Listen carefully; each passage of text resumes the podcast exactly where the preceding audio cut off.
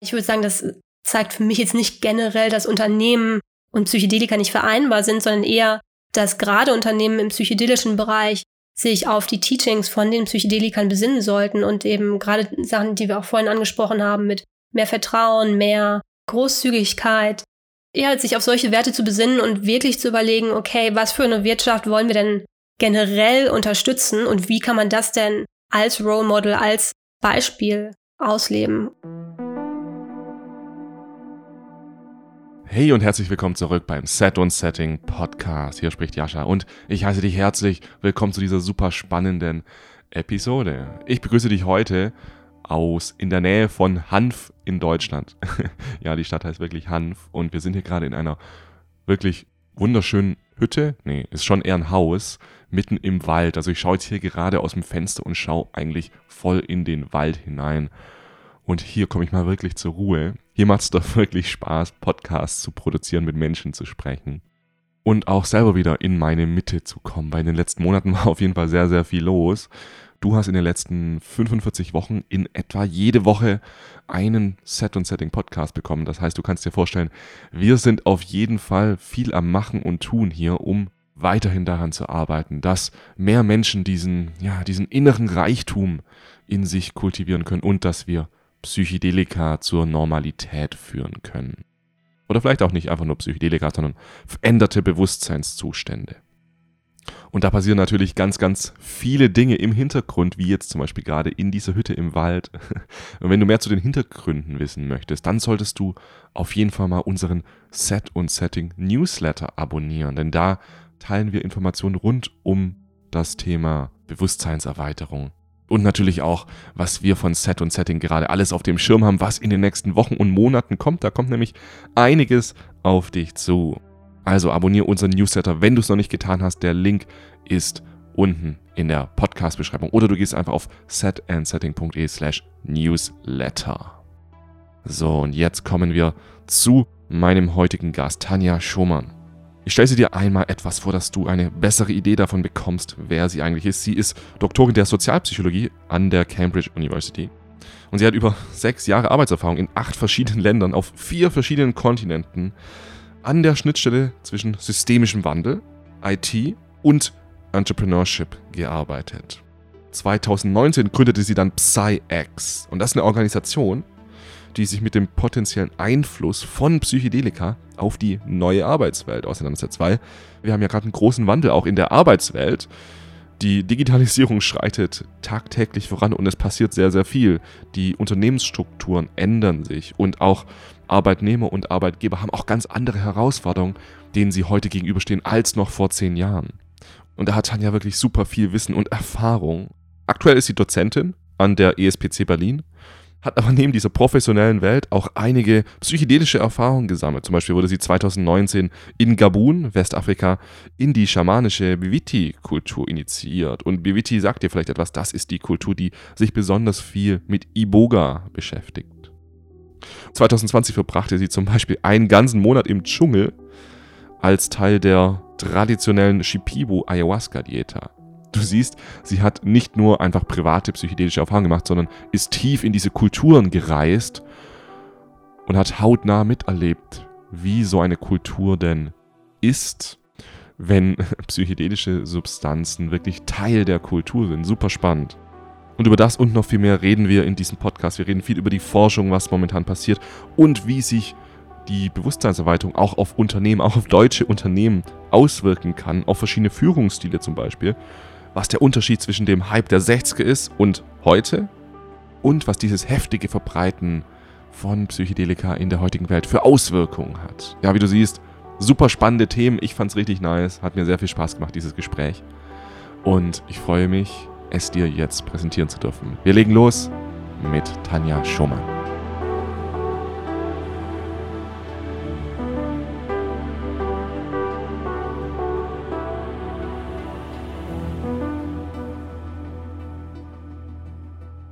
Wir legen los, Tanja.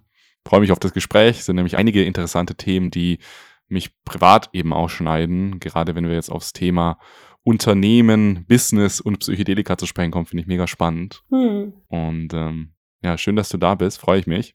Ja, vielen Dank für die Einladung.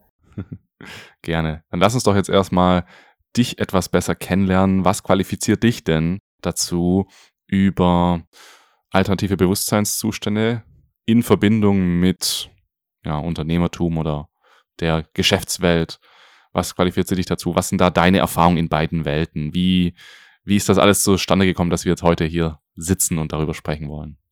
Ähm, ja, und zwar, was erstmal die Geschäftswelt angeht, ist es so, dass ich ursprünglich meine äh, Ausbildung in dem Bereich angefangen habe. Also ich habe einen Bachelor in International Business Studies und dann einen Master in Social and Organizational Psychology äh, und dann noch einen PhD in Psychologie und habe mich aber die ganze Zeit über eigentlich vor allem auf Organisationspsychologie spezialisiert und ja, hatte da eben mein Hauptinteresse und habe dann auch jahrelang mit verschiedenen Startups und auch größeren Unternehmen gearbeitet.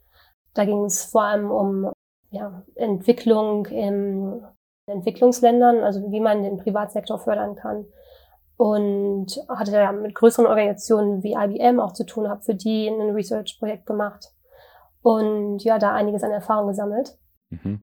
Ja, und außerdem unterrichte ich aktuell an einer Business School in Berlin, an der ESCP. Das ist eine Business School, die verschiedene Standpunkte in ganz Europa hat und habe da eben auch tagtäglich mit Studenten zu tun, die gerne Manager werden wollen. und Manager werden. Der Traum.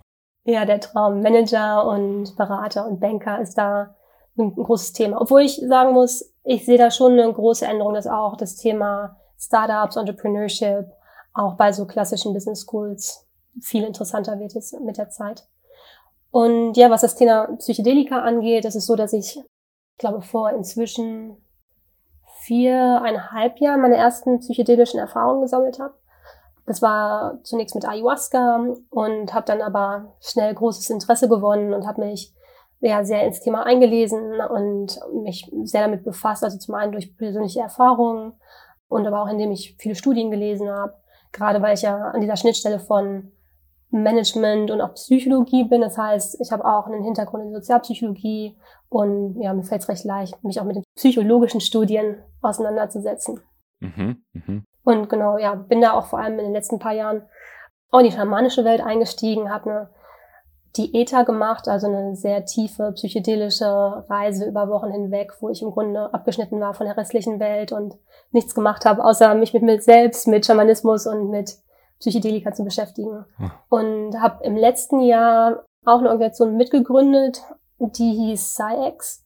Und da haben wir uns mit der Schnittstelle zwischen Psychedelika und systemischem Wandel beschäftigt und habe in der Zeit mit vielen Akteuren in der psychedelischen Welt gesprochen, habe selber auch einige Podcasts aufgenommen mhm. und habe mich dann aber zum Ende letzten Jahres entschieden, das nicht weiterzuführen.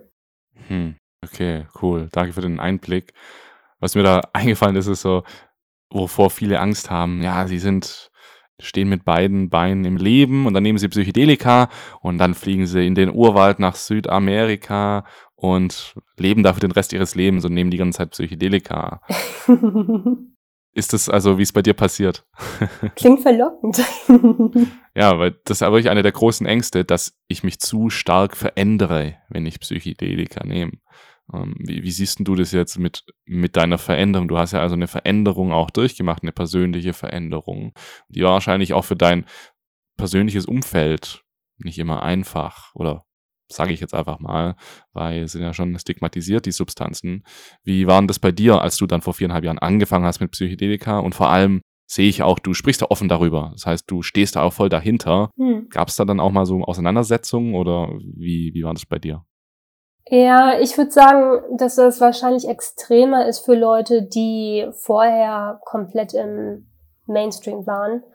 Was jetzt wirklich meine persönliche Reise angeht, war es eher so, dass ich schon, bevor ich überhaupt in dieser ganzen Businesswelt unterwegs war oder in der akademischen Welt später, dass ich schon mit 15 ziemlich hardcore mit Meditation und Yoga zu tun hatte und dabei Mantra-Chanting, buddhistischen mhm. äh, Meditationsseminaren war und so. Das heißt, dass ich schon da eigentlich eine Art von Doppelleben geführt habe.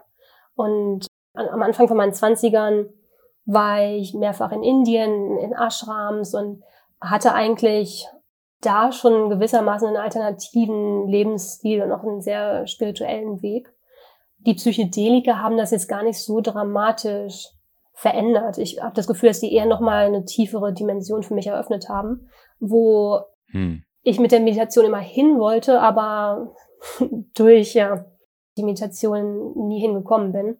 Und ich muss auch sagen, meine erste psychedelische Reise war der große Aha-Moment, wo ich gemerkt habe, ach, das ist das, wo die in diesen hm. ganzen indischen traditionellen Schriften, in der indischen Philosophie drüber sprechen, diese, diese Zustände von Vereinssein.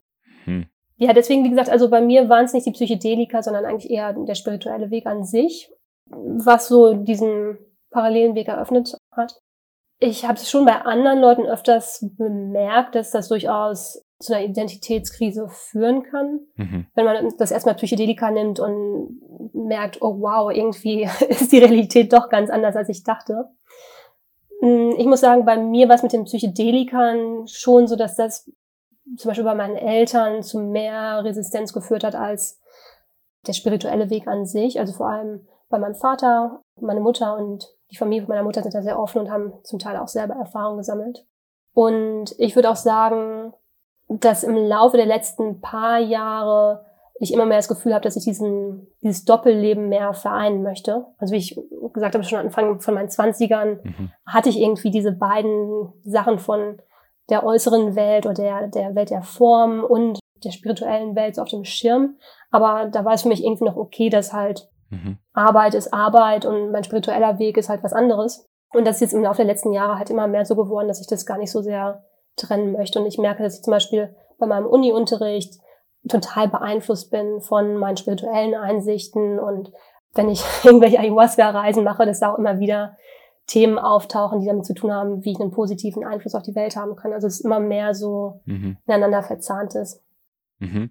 Das ist ja auch so die, die Challenge, die wir haben. Wir wollen dieses Unorganisierte, was Psychedelika auslösen, mit dem organisierten Verein. Und deswegen passiert es ja auch oft, dass wenn wir mal jetzt die Anführungszeichen im System sind, dass dann diese Substanzen oft so ein, ja, so ein Aha-Effekt überhaupt erst auslösen können weil sie ja Systeme auflösen, weil sie Trennung auflösen, die durch Systeme eben entsteht.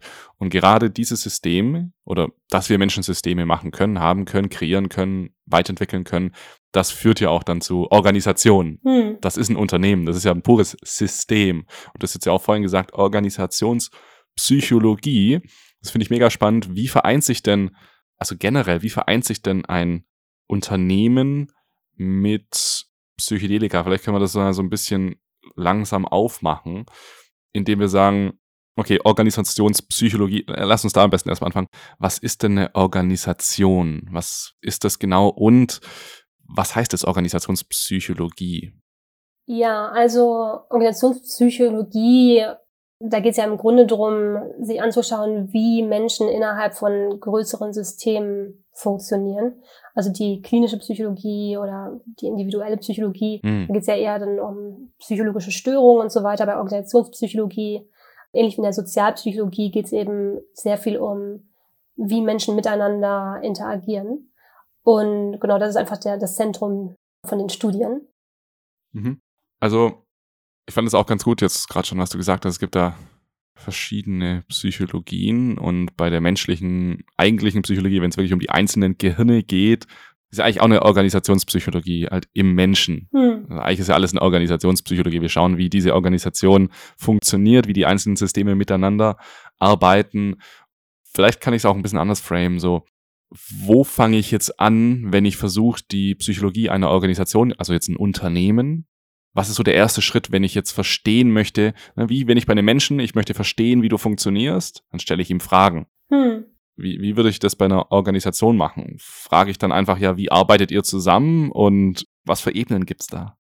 Ja, also bei der Organisationspsychologie schaut man sich zum Beispiel Sachen an, wie, wie funktioniert Motivation innerhalb der Organisation oder wie mhm. können Mitarbeiter motiviert werden, was treibt die an. Das sind zum Beispiel Sachen, die da studiert werden. Oder es geht zum Beispiel auch darum, wie funktioniert Führung im Unternehmen, wie funktioniert die Hierarchie im Unternehmen. Das sind so klassische Themen von Organisationspsychologie.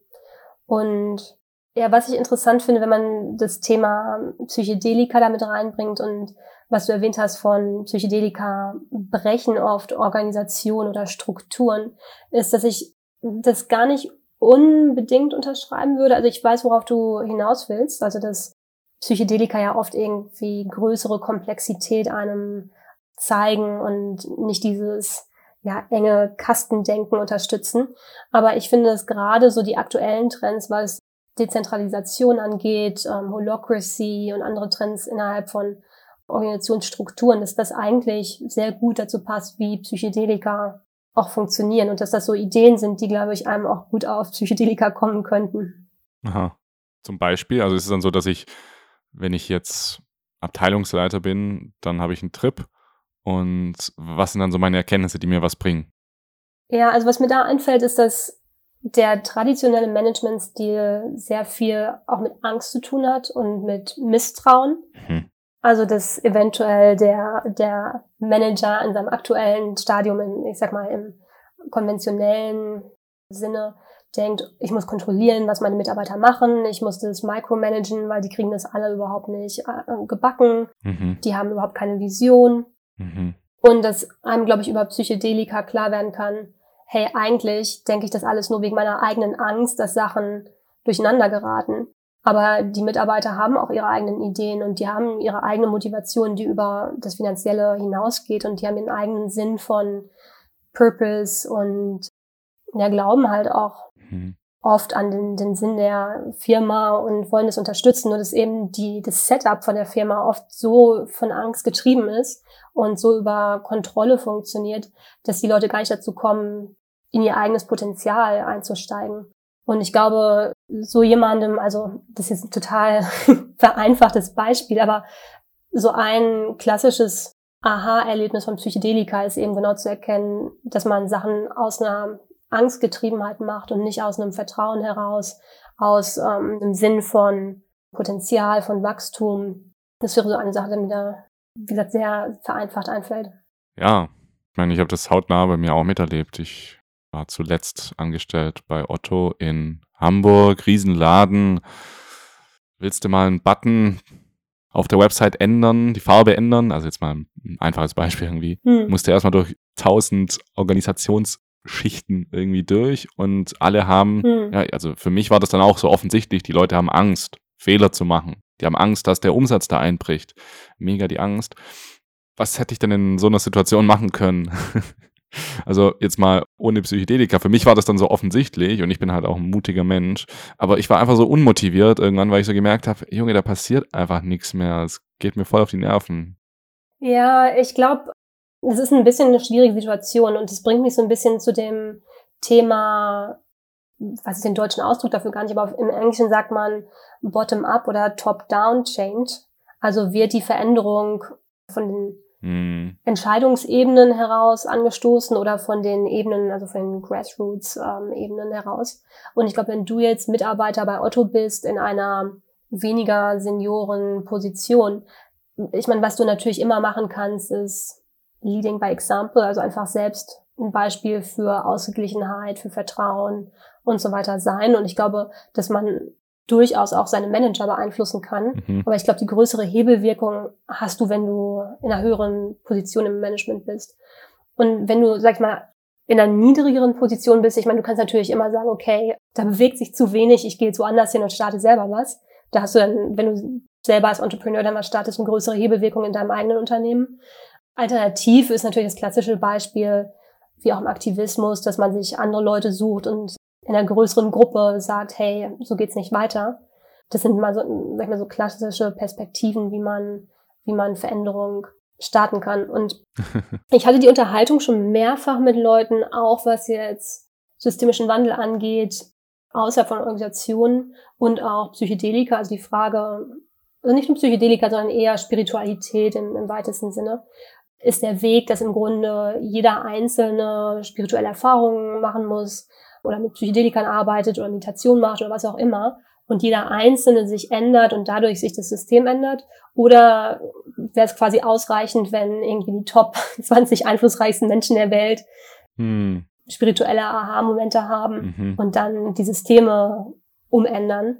Und ich glaube, dass einfach beides parallel passieren muss. Und aufs Unternehmen wieder runtergebrochen, glaube ich, dass sowohl irgendwo da eine, eine Änderung in der Struktur passieren muss. Also wie eben schon mal angestoßen, das Thema neue Organisationsstrukturen, also ob das jetzt die Zentralisation ist oder auch Änderung in Besitzstrukturen. Also ich glaube, ein großes Problem ist ja auch gerade, wie Unternehmen, also was die Besitzstrukturen sind. Das heißt, dass einfach Unternehmen ganz oft gerade Aktien, Stock Market Based Organizations, dass die natürlich irgendwo einen großen Druck haben, profitorientiert zu sein. Also dass, dass da Änderungen passieren müssen, die eher von oben herab passieren, also indem eben jemand in der Führungsposition sagt, hey, wir ändern jetzt, wie die Organisationsstruktur funktioniert. Aber ich glaube eben auch, dass da dann natürlich Resistenz passieren kann von den Mitarbeitern und dass es dann auch wichtig ist, dass die Mitarbeiter selber auch dass die Möglichkeit haben, sich zu entfalten und ähm, ihre eigenen Erfahrungen zu machen. Wenn sie es denn wollen. Ja. Also ich erinnere mich, wir hatten einen Meditationsraum und ich war immer der Einzige von tausenden Mitarbeitern. Das war mein Raum. So. Haben sie extra Meditationsraum hingemacht. War cool. Hm. Ja, nur keiner verwendet. Ich glaube, da das andere große Thema ist ja auch, überhaupt erstmal Psychedelika normal zu machen, weil ich glaube, dieses Gespräch, wenn du das jetzt, also ich erinnere mich da halt einfach so gerade dran zurück, als ich bei Otto gearbeitet habe, so Deutsch, einfach Deutsch. das war einfach ein deutsches Unternehmen, so richtig, richtig schön Deutsch.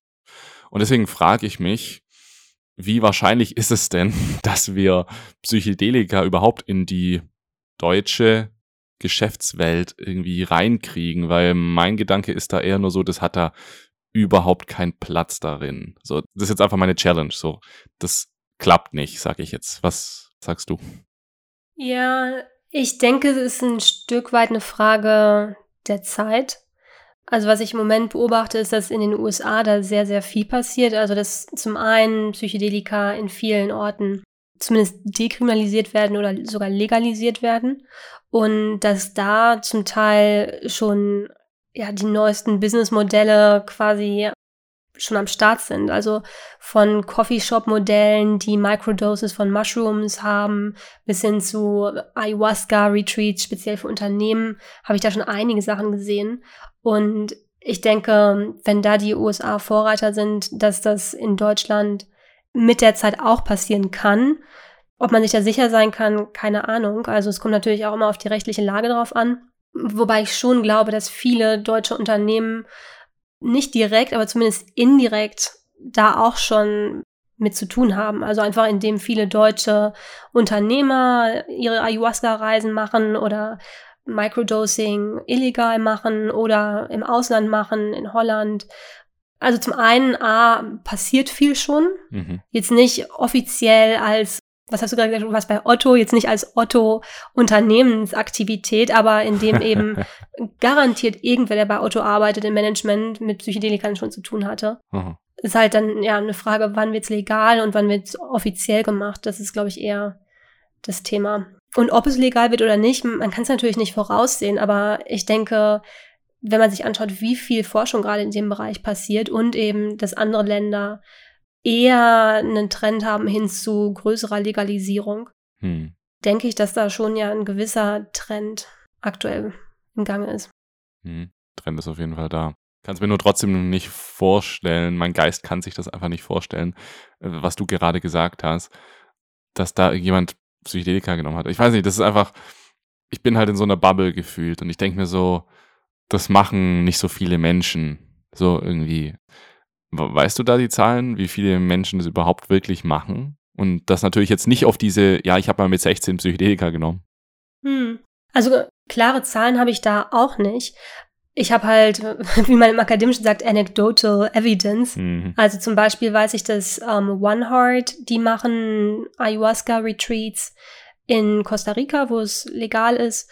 Und die hatten definitiv schon einige Leute, die Unternehmer und also die Manager oder Unternehmer sind aus Deutschland auch bei ihren Retreats dabei. Also das ist zum Beispiel eine, ein Hinweis, den ich da sozusagen aus erster Hand habe. Mhm. Genauso wie ich auch Leute persönlich kenne, die mhm. ziemlich, also im Mainstream unterwegs sind, aber auch psychedelische Erfahrungen gesammelt haben und jetzt nicht nur mal mit 16 einmal Pilze genommen.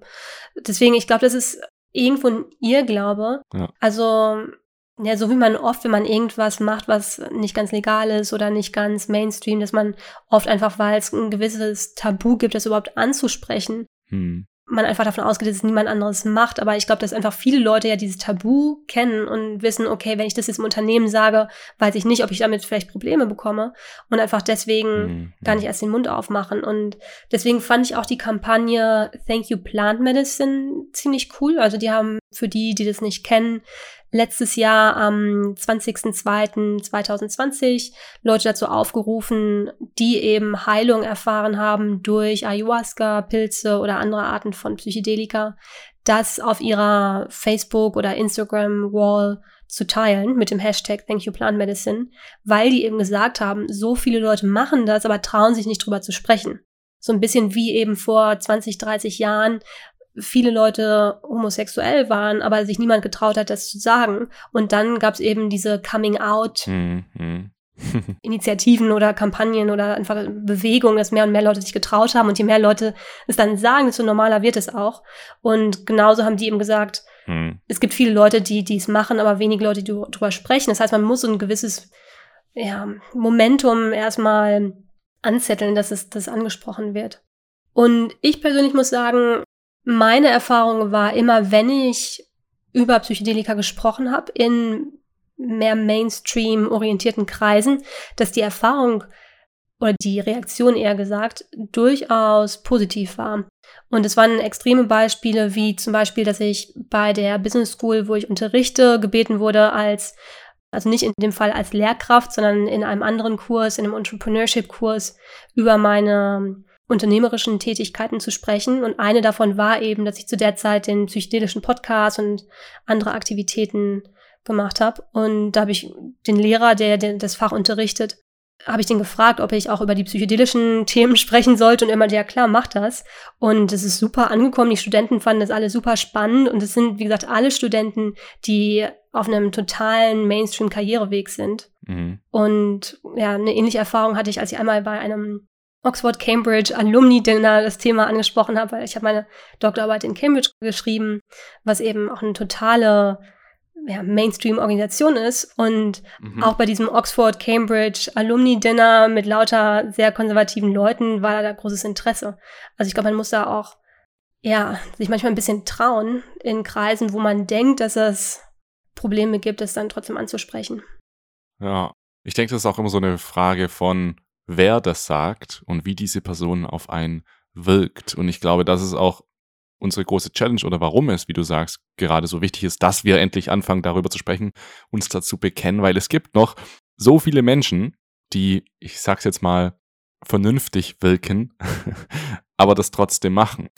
Das Problem daran ist, ist ja genauso wie bei Drogen an sich, dass immer die Fälle, bei denen Drogen Schaden angerichtet haben, die kommen an die Öffentlichkeit. Hm. Und genauso ist es bei Psychedelika in gewisser Weise auch, dass gerade die Menschen, die ins Allgemeinbild mehr reinpassen und Psychedelika konsumieren, gerade nicht darüber sprechen, sondern dann eher die, die sowieso nicht ins Gesamtbild reinpassen wollen. Die sprechen dann darüber. Und deswegen finde ich es auch so wichtig, dass jetzt ich und du, dass wir beide eben so darüber sprechen, weil ich, ich glaube, wir haben einfach ein komplett unrealistisches Bild, wer Psychedelika nimmt und wer nicht.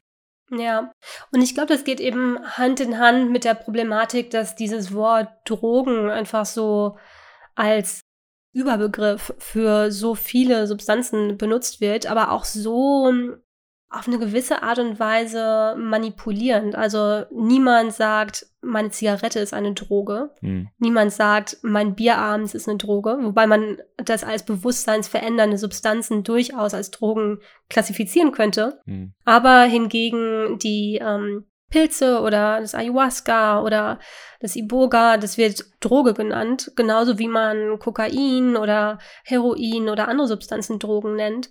Und ich glaube, das ist einfach für Leute, die damit noch nie selbst was zu tun haben, total verwirrend in dem Sinne, dass man einfach weiß, oh, an Heroin sterben viele Leute, die werden super süchtig, die Leute landen auf der Straße, prostituieren sich und wenn man einfach diesen Überbegriff für Heroin und für Ayahuasca nimmt, dann ist es für mich auch kein Wunder, dass viele Leute, die einfach wenig darüber wissen, erstmal eine negative Reaktion haben oder es ja, negativ reagieren, wenn sie hören, dass jemand in den Dschungel fährt, um da einen Drogentrip mitzumachen. Ja, wir sagen ja auch immer Alkohol und Drogen. Damit schaffen wir ja schon wieder die Trennung zwischen Alkohol und Drogen. Wobei wir das ja. oft auch in einem Zusammenhang sagen, in dem die beiden auch verbunden werden sollten. Also wir wollen sie damit ja verbinden. Wir wollen zeigen, hey, die, zum Beispiel, wenn wir jetzt sagen, die Drogentote, dann sagen wir, ja, bei Alkohol und Drogen gab es so viele Tote. Das heißt, wir wollen sie irgendwie zusammenbringen, aber dadurch schaffen wir dann auch wieder so diese Trennung. Hm. Ja, hoffnungslos. naja, ich glaube nicht. Also ich glaube eben gerade durch die ganze Forschung, die im Moment passiert, gibt es durchaus Hoffnung, weil ich glaube, das ist eben was, hm. also gerade wenn renommierte Unis wie jetzt Imperial College und Johns Hopkins, wenn die in dem Bereich Forschung betreiben, dadurch wird es eben legitim für die Mainstream-Medien darüber zu berichten. Wenn die Mainstream-Medien drüber sprechen, hm. dann ist auch für, ich sag mal, Leute, die sich eher zum Mainstream bekennen und jetzt nicht irgendwelche Subkulturen oder Randgruppenmitglieder sind, für die wird es dann einfach ein anderes Thema. Und ich glaube, das ist so, wie die Veränderung nach und nach passiert gerade. Das ist ja so voll das neue Thema auch. Hm. Also klar, wir hatten schon mal, früher gab es schon mal so eine Welle, aber es fühlt sich trotzdem so an, als ob es es eigentlich noch nie gab. Bezüglich der Fusion mit der modernen Welt, mit der Informationstechnologie, die wir heute haben. Ich glaube, deswegen funktioniert das jetzt auch viel besser, weil Wahrheiten sich besser verbreiten können. Also vor 60 Jahren war es noch schwierig, Studienergebnisse einfach mal kurz irgendwo nachzulesen für jeden. Und das ist jetzt möglich. Das heißt, wir haben so ein richtig geiles Fundament. Hast du da so eine Prognose? Was, was passiert in den nächsten Jahren?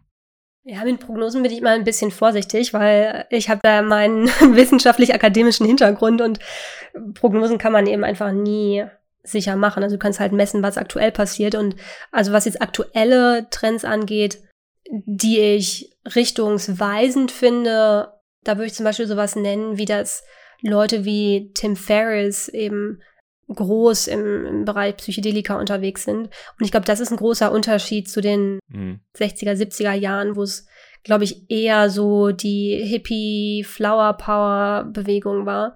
Und ich würde eben sagen, dass Leute wie Tim Ferriss, die sind eben, oder auch Joe Rogan und so weiter, die sind ja eher Unternehmer, die sind durchaus in der modernen Welt zu Hause. Die sind keine, die jetzt sagen, das System ist scheiße, wir sollen alle aus dem System aussteigen. Und ich glaube, das ist, was so den großen Unterschied macht zu früheren Bewegungen im psychedelischen Bereich und dem, was heute passiert. Also, dass es eben weniger von dieser entweder das eine oder das andere von dem, mhm. dem Vibe gibt, sondern eher, dass ich glaube, es durchaus mhm. vertretbar wirkt, dass man eben sich mit Psychedelika und eben, also damit verbunden mit den größeren spirituellen Fragen des Lebens und eben auch mit der Welt, ja. mit der ja, manifestierten und auch Wirtschaftswelt auseinandersetzt. Mhm. Und das ist ja für die, für die Psychonauten oft so ein bisschen schwierig, das auch zu akzeptieren, dass Psychedelika Mainstream werden, dass es psychedelische Unternehmen gibt. Was sagst du dazu? Ja, ich finde das ein sehr interessantes Thema und ich kenne einige, die da sehr, wie soll ich sagen, entweder am einen Ende oder am anderen Ende des Spektrums unterwegs sind. Aber ich glaube, das ist ein bisschen gefährlich, weil es gibt natürlich die, die seit 20, 30 Jahren sich mit Psychedelika auseinandersetzen, schon da Forschung gemacht haben, sich da aktivistisch eingesetzt haben für die Legalisierung und so. Und ich glaube, man sollte nicht vergessen, dass die Leute einfach ja Jahre ihres Lebens an Erfahrung gesammelt haben und auch an, an Arbeit zum Teil reingesteckt haben. Was ich aber schwierig finde, ist, wenn eben genau solche Leute einfach per se erstmal gegen alle neuen Bewegungen sind, also gegen alle psychedelischen Unternehmen oder gegen hm. Leute, die wie im Tim Ferriss oder Michael Pollan, die recht neu in der Szene sind, aber ziemlich viel von dem Ruhm abbekommen, weil ich glaube schon, dass in dieser Mainstream-Bewegung viel Positives ist, eben weil so viele Leute mit Depressionen zu kämpfen haben, so viele Leute mit Süchten zu kämpfen haben und das sind eben alles Fälle, wo Psychedelika unheimlich positive Wirkungen haben können. Und das kann man nur erreichen, indem eben Unternehmen, die gut strukturiert sind, die was verstehen von wie man einen Markteintritt gestaltet, wie man ein Unternehmen skaliert, wenn eben solche Leute damit zu tun haben und eben das Ganze flächendeckender verbreiten. ich sehe schon auch Probleme, was zum Beispiel Nachhaltigkeit angeht, also vor allem bei Ayahuasca oder Iboga, was Pflanzen sind, die, ich sag mal, aus bestimmten Lebensräumen kommen, wo die eventuell nicht schnell genug nachwachsen, in Anführungsstrichen. Oder 5 Meo-DMT aus der Kröte, die arme Kröte. Ja, ja, die arme Kröte. Wobei da kann man auch 5 Meo-DMT synthetisch herstellen. Ja. Und also diese Nachhaltigkeitsfrage finde ich sehr wichtig und auch dieses Thema, was Respekt gegenüber den Traditionen angeht, die das schon seit Jahrhunderten machen. Aber ich denke, gerade wenn man mhm. sich Pilze anschaut, die ja, die man einfach easy zu Hause anbauen kann, mhm. finde ich, ist es dann schon wieder alles so ein bisschen relativiert.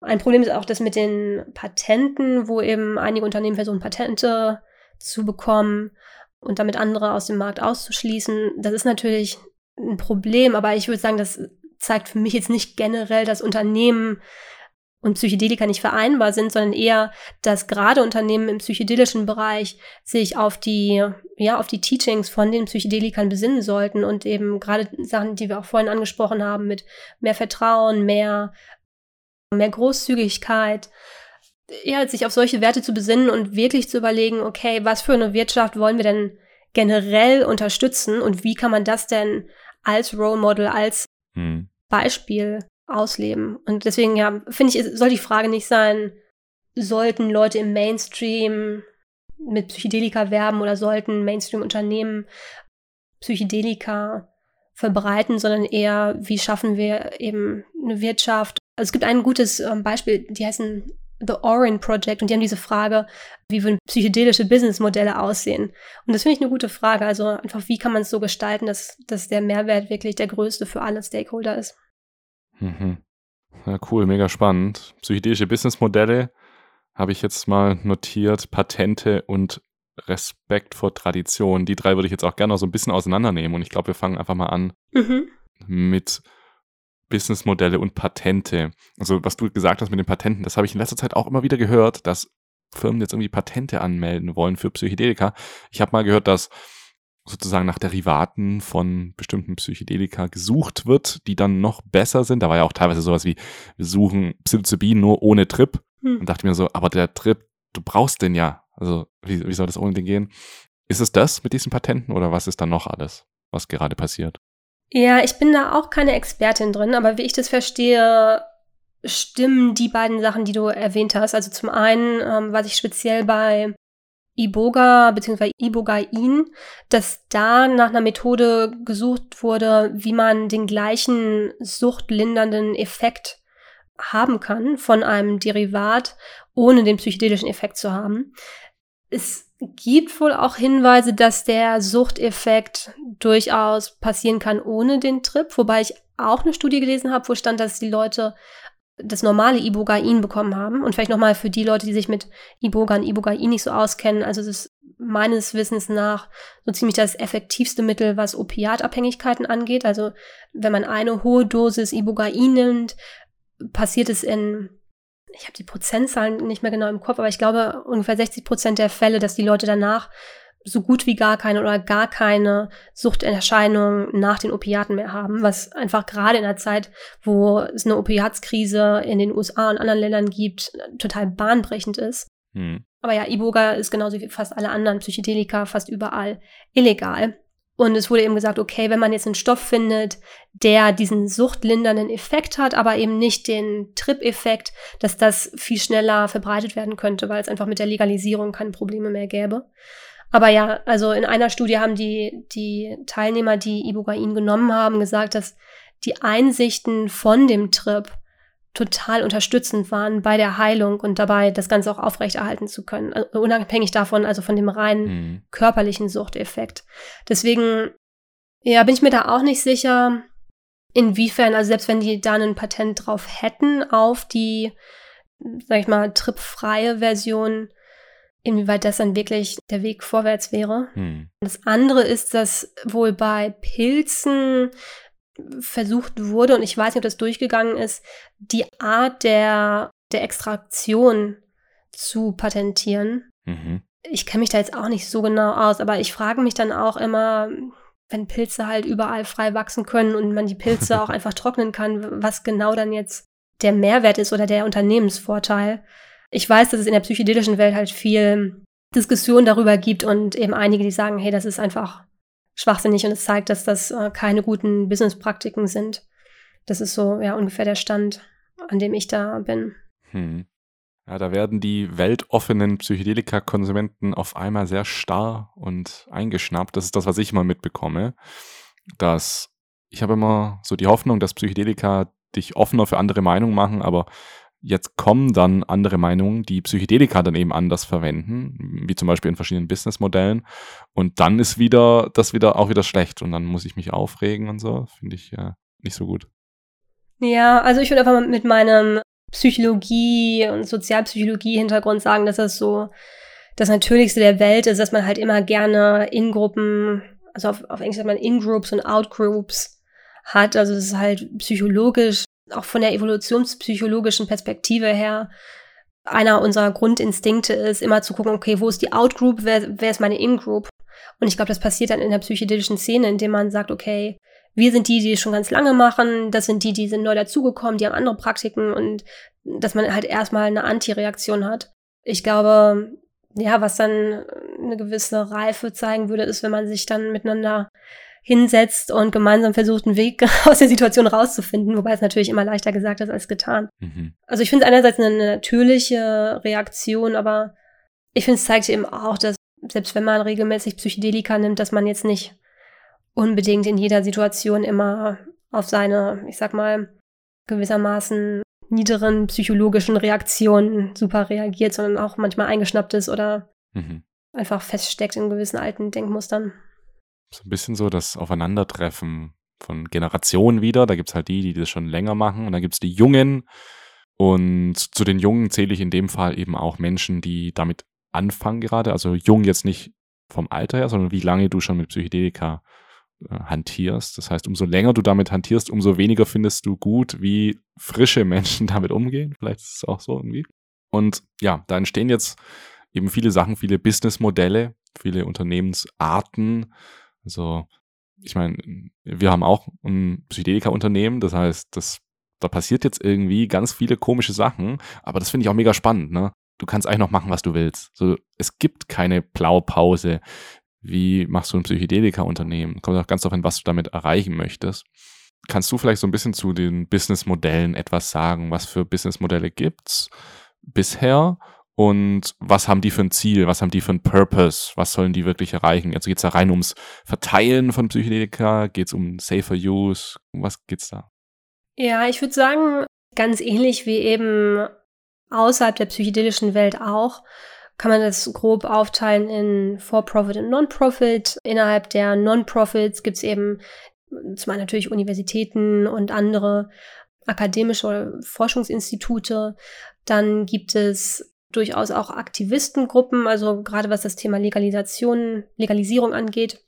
Auch einige ältere Gruppen, die, die sich schon lange für Legalisierung einsetzen.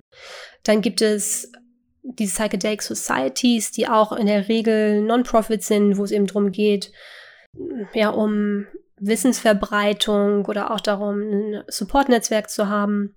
Und ja, das sind so, ich sag mal, grob zusammengefasst die, die Non-Profit-Organisationen. Im For-Profit-Bereich gibt es halt jetzt mehr und mehr Organisationen, die entweder es schon machen oder vorhaben, Psychedelika zu verkaufen oder Retreats oder Behandlungen anzubieten. Wobei es da zum Teil auch Mischmodelle gibt. Also das ist zum Teil auch nicht komplett for profit. Also ich habe auch schon da entweder Mischmodelle oder Social Enterprise Modelle gesehen, die irgendwie auch einen Non-Profit-Teil haben. Mhm. Und ja, da gibt es halt auch ziemlich große Investitionsmengen, die zum Teil oder Investitionssummen eher gesagt, die zum Teil in solche Organisationen investiert werden, zum Teil eben mit der Hoffnung, dass die Legalisierung in gewissen Ländern bald passieren wird. Also mhm. gerade in den USA gibt es ja, wie gesagt, den Trend der Legalisierung und viele Unternehmen, die gerade forschen an, wie gesagt, diesen Derivaten von Pilzen und so weiter obwohl es halt aktuell noch gar nicht vermarktbar ist. Aber ja, da nehmen dann die Investoren gewisse Risiken auf, sage ich mal. Ja, ja, das ist krass. Ne? Wir reden ja auch hier auf einem deutschen Podcast gerade über etwas, was in Deutschland nicht erlaubt ist. Das ist schon irgendwie auch so. Ja. ich weiß nicht, ist schon krass. Ja, ich glaube, es ist einfach wirklich auch ein Zeichen der Globalisierung. Also auch zum Beispiel mein ähm, Partner hat auch schon einige Ayahuasca- und Pilz-Retreats organisiert mit Leuten eben aus Deutschland, aus den USA, aber die Retreats finden in Costa Rica oder Mexiko statt, wo es eben legal ist. Und dadurch hat man eben immer wieder diese Grauzonen, wo man Sachen anbieten kann, die eigentlich illegal sind, aber dann in der Umsetzung, so wie es dann gestaltet ist, dann am Ende doch legal sind. Ja, oder Holland, ist direkt neben Deutschland. Holland, ja. Kommt drauf an, wo sind die Zielgruppe ist. Bei ihm, bei ihm eher noch die USA. Naja, Legalisierung. Lass uns mal dieses Stichwort so ein bisschen anschauen. Also für uns ist es ja total utopisch oder für jeden, wenn jetzt wirklich psychedelische Substanzen, sagen wir mal Pilze, dass du die einfach kaufen kannst. Voll weird. So voll, hä? Aber wenn das geht, dann auf einmal nehmen alle Psychedelika und alle werden verrückt. Nee, zeigt ja auch in Holland, kannst du es dir ja auch kaufen, aber so viel arg anders ist es da jetzt auch nicht. Wir können ja mal so ein kleines Gedankenexperiment machen. Stell dir vor, die Bundesregierung sagt jetzt morgen, alle Drogen sind erlaubt. Ab sofort. Was denkst du, was dann passieren würde? Also wenn es sie dann einfach zum Kaufen gibt, was würdest du jetzt aus psychologischer Sicht sagen? Würden die Menschen dann alle alles stehen und liegen lassen und sich in fremde Welten flüchten? Ja, ich denke, dass da natürlich reinspielt, dass, wie wir vorhin auch schon mal erwähnt hatten, dass einfach sehr viel Stigma im Bereich Drogen vorhanden ist und Psychedelika einfach kategorisch in die Kategorie Drogen hm. reingesetzt werden. Das heißt, ich glaube, mein Vater oder einige von meinen alten Schulfreunden werden da einfach, also sobald die Legalisierung stattgefunden hat, morgen weniger, genauso wenig Interesse dran haben wie heute. hm. Ich denke, es würde einfach mehrere Sachen machen. Also zum einen, dass die Leute, die damit arbeiten oder die solche Substanzen nehmen, viel leichter Zugang hätten, falls dann doch irgendwelche Probleme entstehen, zum Arzt zu gehen oder zum Psychologen zu gehen. Also das wäre zum Beispiel ein positiver Effekt. An negativen Effekten könnte ich mir schon vorstellen, dass es dann mehr Fälle gibt, wo auf Partys jemand, der keine Ahnung davon hat, dann doch eine zu hohe Dosis genommen hat und psychologisch damit dann nicht klarkommt und eventuell Hilfe braucht. Das heißt, man würde durchaus auch mehr Aufklärungsarbeit brauchen und ja, einfach generell mehr eine größere Anleitung, wie man mit dem Ganzen umgehen soll. Ich sehe so ein bisschen wie bei dem Beispiel Meditationsräume in Firmen, dass, ich meine, warum nutzen Leute sowas nicht? Mhm. Einfach, weil Verhaltensveränderungen unheimlich langsam passieren. Und ich glaube, das kann schon sein, dass es dann irgendwann so einen Tipping Point gibt und auf einmal ist es dann normal und jeder macht's und dann, dann verbreitet es sich schneller. Aber ich glaube, so schnell ändert sich die, die Meinung von Leuten zu dem Thema nicht. Was natürlich ein positiver Effekt wäre, weil es mit der Forschung in dem Bereich viel, viel leichter würde, weil aktuell ist es natürlich alles extrem reguliert. Und ja, das wäre auf jeden Fall ein guter Effekt, dass wenn mehr Forschung passiert, man natürlich viel besser auch mit Risiken umgehen kann, ja, das sehe ich als, als positiven Effekt. Aber wie gesagt, also ich glaube, das Problem von Missbrauch hm. von Pilzen und so weiter. Also ich glaube, Ayahuasca ist wahrscheinlich schwieriger zu missbrauchen, weil man es nicht einfach so auf der Straße kaufen kann. Hm, hm. Aber ja, ich glaube, das Missbrauchsthema wäre wahrscheinlich schon ein Problem und ein Bedarf an größerer Aufklärung. Hm, hm. Da fehlt auch der Respekt dann wahrscheinlich vor der Erfahrung. Das ist halt nicht einfach ein Glas Wein, das du dir mal reinhaust oder eine Zigarette, wo die Wirkung in ein paar Minuten wieder vorbei ist, sondern es sind ja ganz andere Erfahrungen. Da hatten wir auch vorhin gesagt, auch Respekt vor Tradition, das spielt da vielleicht auch so ein bisschen mit rein.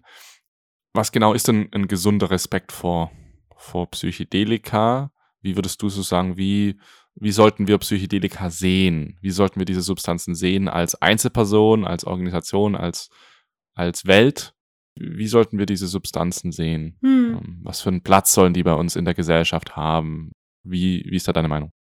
Ja, generell bin ich wahrscheinlich nicht so der Mensch, der besonders moralistisch an sowas herangeht. Also ich glaube, man kann nicht per se sagen, man sollte das so und so sehen. Also ich glaube, da kann man schnell halt, also wenn man zum Beispiel mehr mit schamanischen Kreisen zu tun hat oder schamanischen Traditionen, die eben alles in einem großen Ritual mit einer Zeremonie machen und kann man natürlich schnell sagen, das ist nur gute Art der Nutzung, weil man hat den Schamanen dabei und man macht es eben nur bei dem Ritual, nicht so oft und so weiter und so fort. Da kann man mhm. schnell dahin gehen und sagen, ja, man sollte es nur in einer Zeremonie oder mit einem Ritual verbunden machen.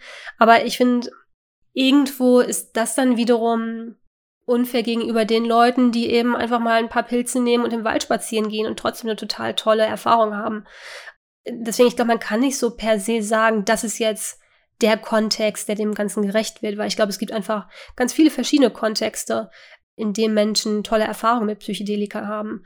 Und es kann eben auch, also ich persönlich bin da nicht so der Typ für, aber ich habe auch Freunde, die bei Festivals eine kleine Dosis Pilze nehmen und sagen, dass es ihre Erfahrung total bereichert und die damit also weder irgendwelche negativen Konsequenzen haben, noch jetzt irgendwo den Pilzen auf den Schlips treten, weil irgendwie hm. ist es ja auch alles eine Auslegungssache. Manche Leute sagen, nein, aber man, man muss dem Psychedelika einen Respekt zeigen ich kann es nachvollziehen, wie man zu so einer Aussage kommt, aber ich finde es auch gleichzeitig schwierig und irgendwo, ich meine, wer, wer legt denn fest, wie Respekt gegenüber Psychedelikern aussieht? Ich meine, man kann ja, also ich meine, man kann natürlich sagen, oh, was Schamanen sagen würden, ist, dass sie die Pflanze fragen. Aber selbst da habe ich auch schon unterschiedliche Meinungen gehört von Schamanen in Gabun, die sagen, auf gar keinen Fall darf man Iboga in einem nicht traditionellen Umfeld nehmen, das geht nicht. Und dann sagen mir andere Schamanen in Deutschland, naja, ich habe die Pflanze gefragt bei einer Reise und die Pflanze hat mir da hm. Befugnis erteilt. Wo ich denke, das ist so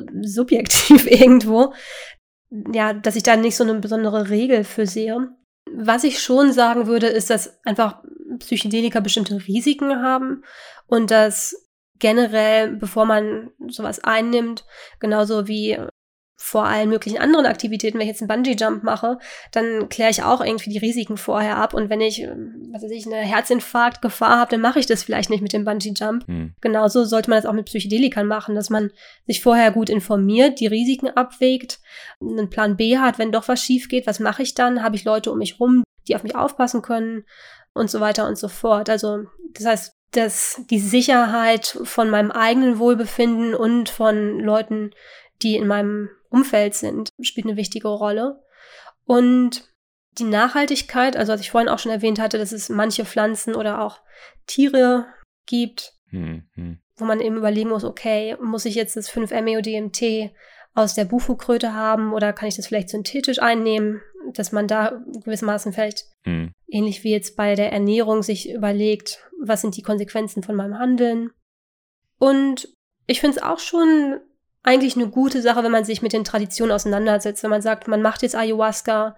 Ich würde sagen, man muss jetzt nicht unbedingt das in einem traditionellen Setting machen, aber dass man zumindest sich im Klaren darüber ist, dass es eine Pflanze ist, die einen Hintergrund hat und dass man, wenn man sich gegen ein traditionelles Setting entscheidet und das mit einem Therapeuten oder so macht, dass man zumindest sich dem bewusst ist, dass es halt eine nicht traditionelle Nutzung ist. Mhm, mega. Es ist dieses Wahrheitsthema auch. Jeder glaubt, er hat die Wahrheit mit dem Löffel gefressen. So, alle haben recht, aber er hat ja. eigentlich die ultimative Wahrheit ist sowieso nicht zu synchronisieren zwischen den Menschen. Da hätte ich jetzt mal so eine Frage an dich. Was würdest du denn sagen zu, wenn ich jetzt, ich nehme jetzt einfach mich als Beispiel, ich kaufe mir jetzt einfach irgendwo Ayahuasca im Darknet und dann hauen das meine Jungs und ich, wir trinken so immer so ein paar Stückchen Ayahuasca und gehen aufs Festival oder laufen durch die Stadt und machen irgendwelche lustigen Sachen. Wie siehst du das? Ja, ähnlich wie ich vorhin auch schon gesagt habe, ich würde halt sagen, okay, habt ihr euch ähm, schlau gemacht über die Risiken? Also habt ihr darauf geachtet, dass ihr keine Mau, Hämmer äh, parallel als Medikamente einnehmt? Habt ihr ja einfach generell die, die Sicherheit für euch selbst klar gemacht? Und ja, wenn man jetzt einfach durch die Stadt rennt, ich weiß nicht, ist vielleicht auch eher ein bisschen schwierig, auf Ayahuasca durch die Stadt zu rennen und aufs Festival zu gehen, weil man ja auch. Ja, so, so Mini-Dosing halt. Ja. So ein bisschen. Ein bisschen, okay. Würde ich sagen, das ist eure Sache, ob ihr dann danach aufs Festival geht oder nicht. Wenn ihr mit euch persönlich eincheckt und halt merkt, okay, hm. fühle ich mich gut genug dafür. Ich meine, ich würde sagen, wieder mit dem Risiko, was andere Menschen angeht, würde ich jetzt einfach mal sagen, wenn ihr Auto fahrt, hm, ist es wirklich eine gute Risikoabwägung gegenüber der Gefahr für andere Menschen? Könnt ihr euch sicher sein, dass die Substanzen, die ihr aus dem Darknet bekommt, wirklich qualitativ hochwertig sind? Das sind halt so, ich sag mal, einfach eher, ich sag mal, eher so klarer Menschenverstand, was, was ich da einbringen würde, weniger als jetzt, wie gesagt, moralistische ja. Überlegungen. Ja, das äh, ist mir gerade auch voll aufgefallen. Du hast es ja nicht mit einem Wort erwähnt, weil ich weiß, wenn ich so vielen Leuten sagen würde, ich nehme einfach so Spaß ab und zu Ayahuasca. Also ich mach's nicht. Ich habe bisher Ayahuasca nur einmal in Thailand genommen. Aber einfach so dieser, für mich ist das halt auch so, ich darf doch machen, was ich will damit. Wer bist du, mir zu sagen, wie ich das machen soll? Deswegen, das ist ja eigentlich überhaupt nicht in dir vorhanden, obwohl du schon diese Dieta gemacht hast. Du warst ja oder bist da auch voll in diesem traditionellen Gebrauch drin, aber dennoch hast du nicht dieses moralistische. Das finde ich spannend. Ja, keine Ahnung. Ich glaube, ich habe einfach generell eine Tendenz, äh, so zu denken. Ich glaube, es ist aber auch ähnlich mit anderen Themen. Also ich glaube auch zum Beispiel, was Spiritualität angeht und verschiedene spirituelle Wege, da findet man genau das Gleiche. Also ich fand zum Beispiel bei eigentlich fast jeder Yoga-Richtung oder Meditationsrichtung, die ich gemacht habe, ganz schnell da so ein gewisser Vibe von die Richtung ist die richtige oder so ist der wirkliche traditionelle Weg, das zu praktizieren. Also immer so ein, ja, auf Englisch sagt man Righteousness, also auf Deutsch gibt's da, glaube ich, kein perfektes Wort für. Also ein gewisses Gefühl von, das ist der richtige Weg und wenn du dem nicht folgst, dann wird es schwierig. Und ich finde es ziemlich interessant, dass das sowohl in der spirituellen Welt als auch in der psychedelischen Welt immer wieder mal aufpoppt, weil das ja eigentlich so die Welten sind, wo man davon ausgehen sollte, dass die Leute ein weiteres Mindset haben. Aber gut, so ist das wohl. Und ja, bei mir persönlich habe ich einfach immer gemerkt, dass ich einfach ganz viele verschiedene Arten, Sachen zu machen, total nachvollziehbar finde. Also dazu kommt eben auch, dass ich diesen Hintergrund habe mit meiner Doktorarbeit und der akademischen Welt und auch mit, mit ja, viel zu tun hatte mit Leuten, die in der Hardcore-Business-Welt gelandet sind und Banker und Berater geworden sind. Und ich glaube einfach, dass ich ja bei jedem irgendwie immer nachvollziehen kann, warum er so ist, wie er ist. Hm, mhm. Ja, ich habe mal gehört, du sollst nicht versuchen, die Leute zu lieben, du sollst nur versuchen, sie zu verstehen. Und ich glaube, hm. jeder Mensch, wenn du ihn voll verstanden hast, dann hast du nichts mehr als Liebe für ihn, dann bleibt nichts anderes mehr übrig, weil du ja genau weißt, warum die Person so ist, wie sie ist. Und das ja können Psychedelika, glaube ich, auch ganz schön zeigen. Ja. Ich glaube, eine wichtige Sache bei Psychedelikern, die manchmal Leute falsch verstehen, ist, dass es halt wirklich auch ein Schritt für Schritt Weg ist. Also manchmal wird ja so gesagt, ja, und meine eine Session Ayahuasca war so wertvoll wie zehn Jahre Psychotherapie. Und ich glaube, da ist schon auch was dran, dass man manchmal einfach auf einmal wirklich versteht, warum man Probleme mit der eigenen Mutter hat oder was auch immer, wo man halt Jahre mit dem Therapeuten sich im Kreis gedreht hat. Mhm. Aber ich glaube, dass trotzdem Psychedelika nicht auf einmal alles lösen, genauso wie jetzt nicht die zehn Tage Vipassana-Meditation alles auf einmal lösen, sondern dass man halt immer am Ball bleiben muss und dass immer wieder neue Probleme oder neue Herausforderungen auftreten oder immer wieder neue alte Muster getriggert werden und das ja, also ich kenne halt viele Leute, die irgendwie 100 mal, 200 mal Ayahuasca genommen haben und bei jedem Mal aufs Neue lernt man wieder was und kommt man wieder der Wahrheit ein Stück näher.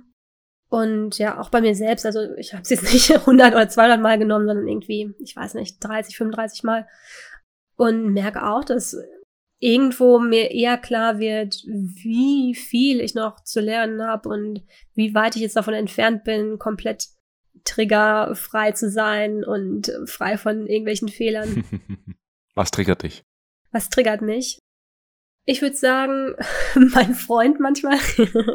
ich glaube, so die engsten Beziehungen, wie bei den meisten Leuten, sind die, die mit den meisten triggern. Also so Kleinigkeiten wie eben manchmal Haushaltsgeschichten wie, hm. ach, hier sieht schon wieder irgendwie mehr durcheinander aus, als ich es gerne hätte. Oder bei meiner Mutter. Meine Mutter ist auch eine meiner größten Triggerpersonen, weil sie mir dann irgendwie doch immer zu sagen hat, wie was zu tun sein soll. Also, dass ich dann doch die dickere Jacke anziehen soll. Also so total banale Sachen. Was mich dran erinnert, ich glaube, das war Ram Das, der gesagt hat, You think you're enlightened? Go spend a week with your family. Also im Sinne von, ja, du denkst, du bist erleuchtet, dann verbring mal eine Woche mit deiner Familie, weil mhm. meistens kann man halt bei allen möglichen Themen locker und cool bleiben, aber dann ist es doch die eigene Mutter, die einem sagt, hey, zieh die dicke Jacke an und ähm, man ist irgendwie auf 180. Ja. Und so ähnlich ist es bei mir auch. Also ich merke schon, dass ich insgesamt Also zum Beispiel auch mit meinem Partner, wenn ich das jetzt vergleiche mit Beziehungen, die ich irgendwie vor zehn Jahren hatte oder fünf Jahren, dass wir total harmonisch sind oder selbst wenn ich mich dann irgendwie über irgendwas ärgere, dass ich halt, also das fällt mir überhaupt nicht schwer, das ist gar keine Frage, dass ich ihn jetzt total blöd anmachen würde, das passiert einfach nicht, aber mhm. dass dann trotzdem irgendwie da wie so Echos sind von alten Mustern, ich glaube, das ist total normal und es wird einfach wahrscheinlich über die Jahre, wenn man halt spirituelle Arbeit macht oder mit einem Psychotherapeuten arbeitet oder mit Psychedelikern arbeitet, glaube ich schon, dass man einfach auf einen gewissen ja, auf einem gewissen Weg in eine gewisse Richtung ist und dass man eher, sag ich mal, dass es eher leichter wird mit der Zeit. Mhm. Mhm. Diese Substanzen haben ja auch einen sehr einheitsfördernden Effekt, was sich dann eben auf Beziehungen sehr gut auswirken kann. Oder vielleicht auch so auswirken kann, dass wir merken, die Beziehungen, die wir haben, die sind eigentlich gar nicht gut. Du hast jetzt gerade schon auch deinen Partner erwähnt. Finde ich ein mega spannendes Thema. Wie haben sich denn Psychedelika auf deine Beziehung, Partner, aber auch auf Beziehung zu Eltern, Freunde und so ausgewirkt? Was ich da noch als zweite Frage ranhängen möchte, wie viele deiner engen Freunde nehmen keine Psychedelika? Hm, vielleicht die zweite Frage zuerst, weil die leichter zu beantworten ist. Von meinen, ich sag mal, alten Freunden, in Anführungsstrichen, also Freunden aus der Schulzeit, also ähm, Abi-Zeit und aus meinem Studium, gibt's ziemlich viele, die keine Psychedelika nehmen. Von meinem engsten Freundeskreis von Freunden, die ich später kennengelernt habe, nimmt schon die Mehrheit Psychedelika. Und ich finde, das ist eine interessante Frage. Also mir hat auch mal irgendjemand gesagt, ich kann mir gar nicht vorstellen, mit jemandem in einer Beziehung zu sein, der keine Psychedelika nimmt. Ich glaube, ich würde es nicht unterschreiben, aber ich glaube, da ist was dran, in dem Sinne, dass man halt schon einfach bestimmte Einblicke ins Leben bekommt, die andere Leute eben nicht hatten und dass manchmal einfach man manche Sachen nicht mehr so richtig nachvollziehen kann. Mhm. Was ich aber eher sagen würde, also jetzt um noch weiter bei dem Thema zu bleiben, ich kann mir eher schwer vorstellen, zum Beispiel in einer Beziehung zu sein mit jemandem, der nicht auf einem gewissen Weg der Selbsterfahrung oder Selbsthinterfragung ist. Also im Sinne von, und ob das jetzt Meditation ist oder einfach nur jemand, der sehr viel über sich selbst reflektiert, aber eine gewisse innere Arbeit macht, weil ich glaube, das ist so das, was für mich das äh, verbindet. Also ja, zwischen Psychedelika und, und Meditation und Psychotherapie und so weiter. Und das führt dann ja auch irgendwann dazu, also wie du es gerade gesagt hast, jemand, der auf dem Weg der Selbsthinterfragung ist, dann musst du ja auch irgendwann hinterfragen, warum du denkst, dass Psychedelika nicht gut für dich wären. Und dann merkst du vielleicht irgendwann, hm, vielleicht probier es mal. Ja. ja. Ja, also ich bin auch zum Beispiel niemand, der sagt, äh, jeder muss immer Psychedelika probiert haben, weil ich weiß nicht, ich glaube halt, dass man durch tiefe Meditationserfahrung ähnliche Dinge erreichen kann. Ich meine, es wird natürlich nie gleich sein, aber eher so viel dazu. Was war jetzt nochmal die erste Frage? Allgemein, wie sich Psychedelika auf deine Beziehungen ausgewirkt haben. Vielleicht auch gerade zu den Beziehungen zu den Leuten, die keine Psychedelika nehmen, die überhaupt nicht auf diesem spirituellen Weg sind also vielleicht auch so geschäftliche Beziehungen und so, so allgemein.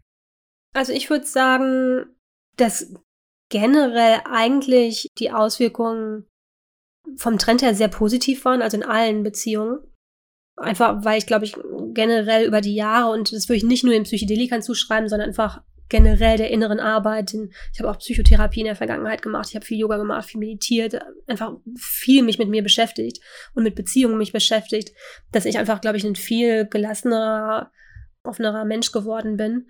Und auch, dass ich das Gefühl habe, dass Psychedelika vor allem noch mehr als diese anderen Sachen, die ich gemacht habe, sehr herzöffnend äh, für mich waren. Also, dass ich, glaube ich, mhm. früher viel mehr in diese Rubrik kopflastig, rational gefallen bin als jetzt. Ich habe die Qualitäten immer noch, die sind nicht weg, aber dass ich, glaube ich, viel öfter verbunden bin zu meinen eigenen Emotionen und viel mehr merke, hey, komm, jetzt mach da keinen großen Deal draus, weil irgendwie die Person ist ja auch so wichtig.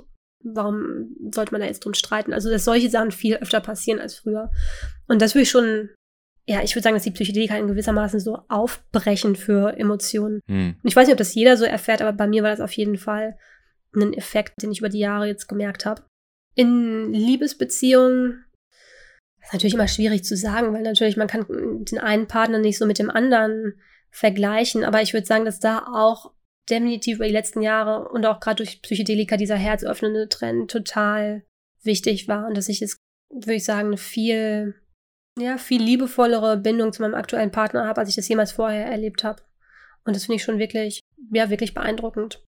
Und bei so schwierigeren Beziehungen wie mit meiner Mutter habe ich also gerade auch dieses Herzöffnende gemerkt, dass ich da ganz besonders nach meiner ersten Erfahrung mit Iboga, dass ich da nach Jahren, wo ich mich ständig mit meiner Mutter gestritten habe, einmal eine Woche lang über Ostern da war und einfach alles war okay. Also es war einfach so eine tiefe Gelassenheit in mir, die dann über die Zeit ein bisschen wieder weggegangen ist. Also bei Iboga ist es so, dass man die Effekte noch wochenlang merkt und die aber dann nach und nach so ein bisschen wieder auflösen. Aber dass generell meine Bindung schon ja, viel liebevoller und aufgeschlossener ist als vorher. Was jetzt Leute angeht, die nichts mit Psychedelika zu tun haben, also es wäre mein Vater und seine Familie und Freunde aus äh, Schulzeit und, und Studium, also bei der Beziehung mit meinem Vater merke ich, dass er das, glaube ich, nicht so ganz nachvollziehen kann, was das mit den Psychedelikern auf sich hat und warum mir das so wichtig ist und gerade auch, warum ich manche berufliche Entscheidungen davon beeinflussen lassen habe. Also, dass ich im letztes Jahr viel Zeit damit verbracht habe mit dem, mit SciEx, mit dem Podcast und den anderen Sachen, die wir da gemacht haben, weil es einfach für ihn, glaube ich, schwer, ja, schwer zu verstehen ist, was das Ganze eigentlich soll. Das ist so, glaube ich, das einzige, Verstehst du ihn da? Also ist es, wie ist das Verständnis andersrum? Ja, ich kann es nachvollziehen, wie wenn man so aufgewachsen ist wie er und solche Glaubenssätze hat wie er, so eine Weltanschauung hat wie er, warum das dann schräg wirkt. Und gerade, was dann oft aufkommt, ist eben das Potenzial durch meine Ausbildung, super Studium, Doktorarbeit und so weiter. Warum würde ich das denn nicht, nicht 100% darauf setzen und so die logischen nächsten Schritte gehen? Mhm. Sondern eher halt, äh, ja. Also zum Beispiel aktuell organisiere ich auch mit meinem Partner drei, sogar insgesamt drei psychedelische Retreats in Mexiko und Costa Rica und warum das jetzt einen größeren Mehrwert hat als eine klassische akademische Karriere oder irgendwas im Businessbereich, also traditionell Businessbereich, das, das ist, glaube ich, nicht so ganz nachvollziehbar, aber ich sehe es halt eher von der Warte, was ist denn der größte Mehrwert für andere, für die Gesellschaft und so weiter. Und weil ich einfach so viel Heilung und Positives erfahren habe durch Psychedelika, finde ich einfach ist für mich die Perspektive irgendwie total schräg, zu sagen, dass es besser wäre, wenn ich irgendeine Studie mache, als wenn ich Leuten diese Erfahrung ermögliche. Deswegen, ja, ist da einfach so ein bisschen eine, ich sag mal, Übersetzungsschwierigkeit entstanden. Da brichst du aus dem System aus, das, was wir ganz am Anfang hatten. Das passt halt jetzt nicht mehr so ins klassische System rein, sondern es bilden sich neue Systeme, Untersysteme und die bringen eventuell andere Teile des Systems in Gefahr gefühlt. Also so, das ist ja wie so ein Ego-Backlash, hm. habe ich so das Gefühl. Die psychedelische Renaissance ist der Ego-Backlash der Gesellschaft, die einen immer wieder zurückziehen will, so wie es früher war, immer wieder zurückziehen will, so wie es früher war. Was uns natürlich zurückkehrt. Das heißt, das Einzige, was wir machen können, ist ja einfach unsere Überzeugung, glaube ich, weiter nach außen tragen und es durchziehen. Manchmal frage ich mich aber auch echt so, was ist, wenn das alles nicht, nicht stimmt, aber vielleicht ist in zehn Jahren Psychedelika doch nicht so groß, wie ich es innerlich ganz stark weiß eigentlich auch oder hoffe. Ja, aber selbst wenn, denke ich mir, dadurch wird ja nicht das, was man jetzt, also was wir jetzt aktuell machen, womit wir uns auseinandersetzen, weniger wert sein. Und ich glaube, es wird immer die Leute geben, die daran Interesse haben. Und also ob man damit dann jetzt in zehn Jahren rückblickend der große Vorreiter war oder nicht, das ist dann auch wieder so ein bisschen eine gewisse Ego-Überlegung. Mhm, mhm. Stimmt. Und das, was dein Vater auch an dir sozusagen anzweifelt, ist, dass du eben das Richtige machst. Hat er natürlich auch wieder nur Angst, ne? Läuft wieder auf dieses Thema Angst zurück. Aber was du ja machst, du siehst es als dein Purpose, deine Bestimmung auch irgendwie bist. Oder nein, das ist so ein Begriff, der eben viel rumgeschmissen wird. Purpose. Da würde ich jetzt gerne nochmal reintauchen in dieses Thema, nämlich weil Psychedelika einem da ja wirklich helfen können, seinen Purpose zu finden. Hast du dein Purpose, ja, das, ah, ich, ich, ich sträub mich so ein bisschen gegen das Wort, aber hast du deinen Purpose gefunden? Ja, das ist eine gute Frage. Also ich habe da auch viel drüber nachgedacht, gerade in den letzten paar Monaten. Ich kenne Leute, die, also gerade ein guter Freund von mir, Nils, der hat auch bestimmt kein Problem damit, wenn ich ihn persönlich erwähne, der mhm. hat selbst bei einer Ayahuasca-Zeremonie quasi ein richtigen Download bekommen von, wie die nächste Organisation aussehen soll, die er gründen soll.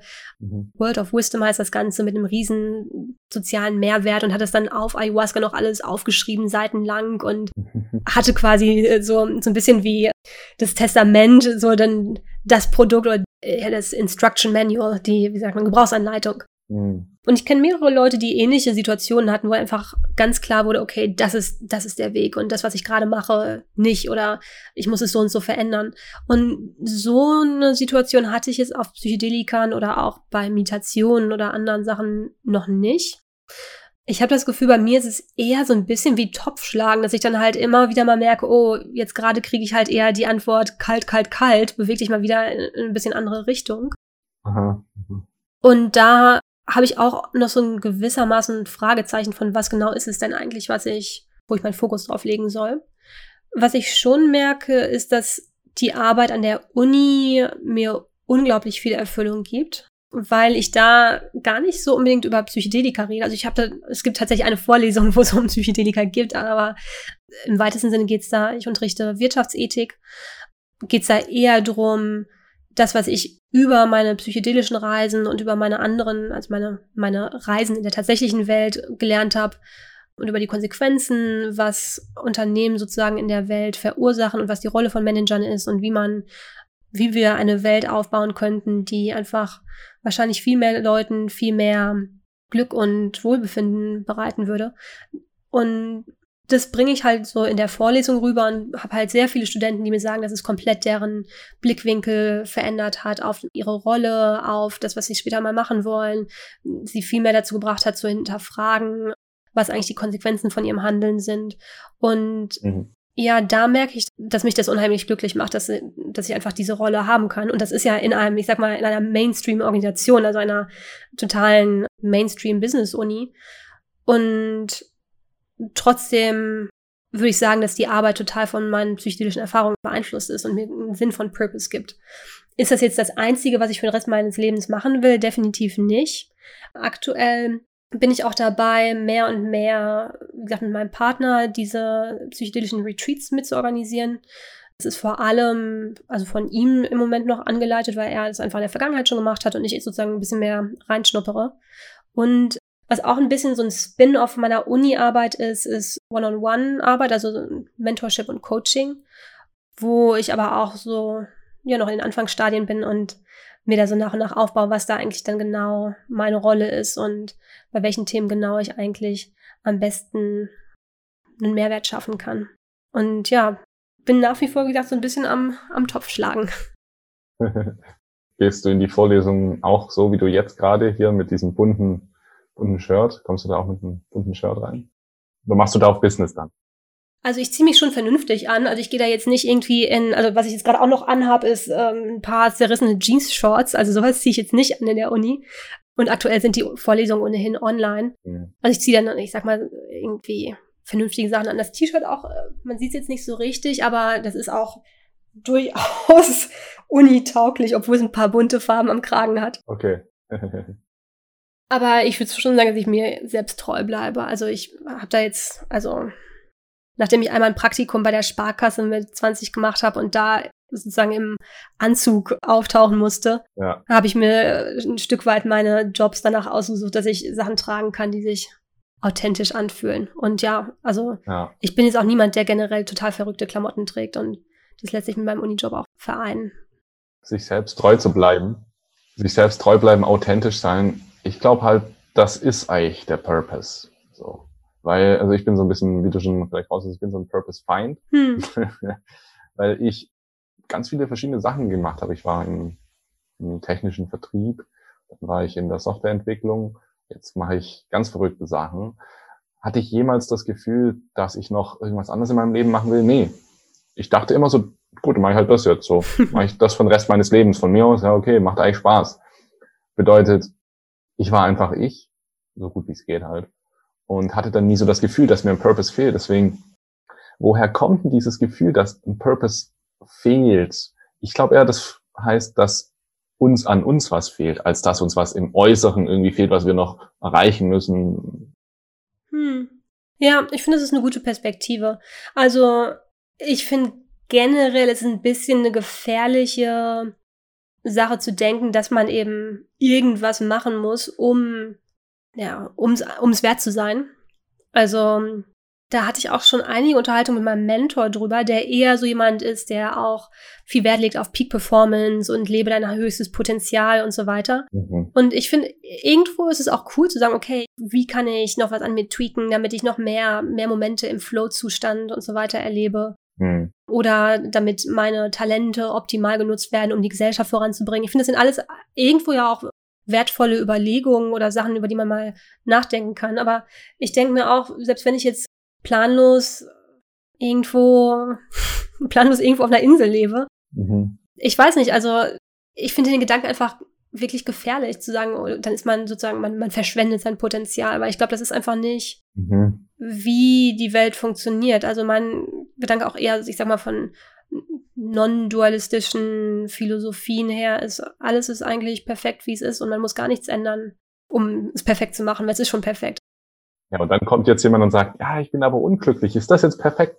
Ja, dann kann man ja was ändern. Also wenn man, also es ist perfekt im Sinne von, alles ist immer in, also ich sag mal, im kosmischen Gleichgewicht.